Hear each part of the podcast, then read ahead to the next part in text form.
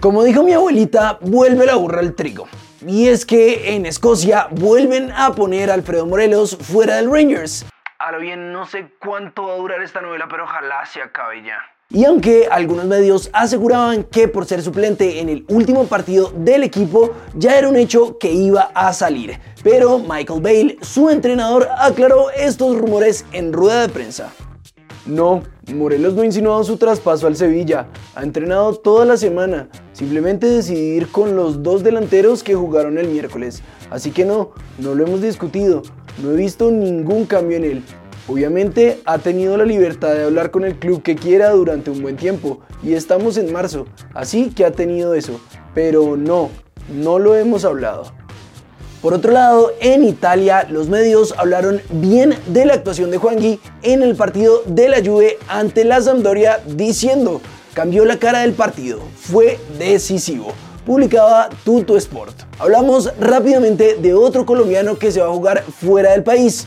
Joan Arango, que hace algún tiempo vimos en Jaguares de Córdoba, pero que no tenía equipo hasta hace poco, pues parece que encontró dónde jugar y sería en la liga de Bangladesh. Según los medios de nuestro país, el trato con el Bangladesh Police ya estaría casi cerrado, aunque de momento no hay nada 100% oficial.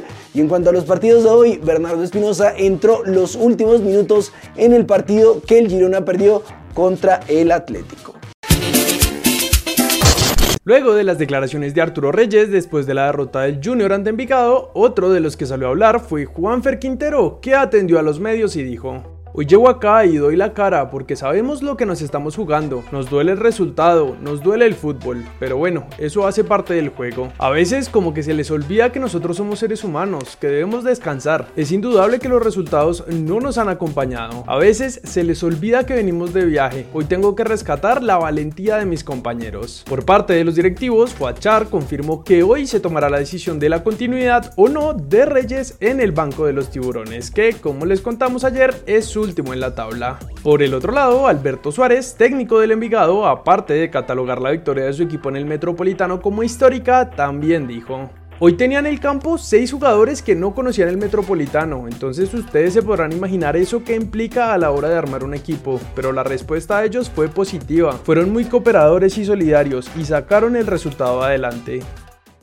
Cracks, este miércoles Dime Millonarios tienen uno de los partidos más importantes en la temporada, lo que definirá si pasan a la fase de grupos de la Copa Libertadores. Y en la previa del juego entre Atlético Mineiro y el equipo embajador, el Chacho Coudet, técnico del equipo brasileño, dijo: Vamos a llegar muy bien al partido de Libertadores, preparamos para jugar una final en casa con nuestra gente y ese es nuestro próximo objetivo. No es lo mismo bajar que subir, esa es una gran verdad en la parte física, lo digo porque jugué en la altura, no es lo mismo para ellos ir al llano que ir a 2700 metros de altura. Vamos a enfrentar un gran equipo, esperemos poder regalarle un triunfo a nuestra gente.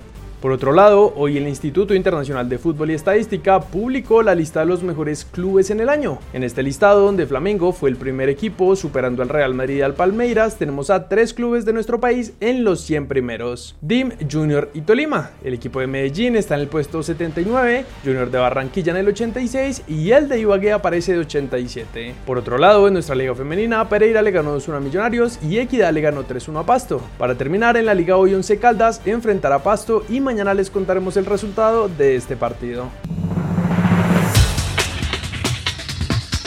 Corea del Sur ya reveló su convocatoria para el amistoso contra nuestra selección, donde se destaca Son, el jugador del Tottenham. 32 fueron los detenidos por una pelea en Madrid, España, entre hinchas de Nacional y Millonarios.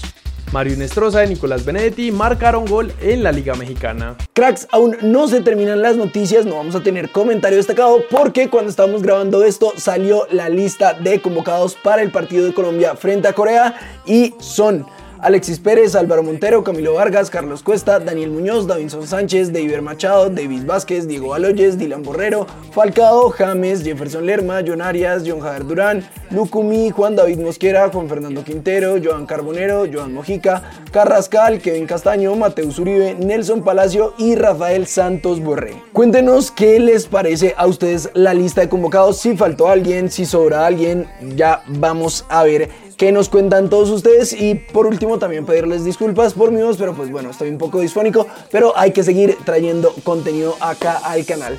Así que no siendo más, ya saben que siempre estamos atentos a todas las cosas que nos dejan y nos vemos mañana en un siguiente video.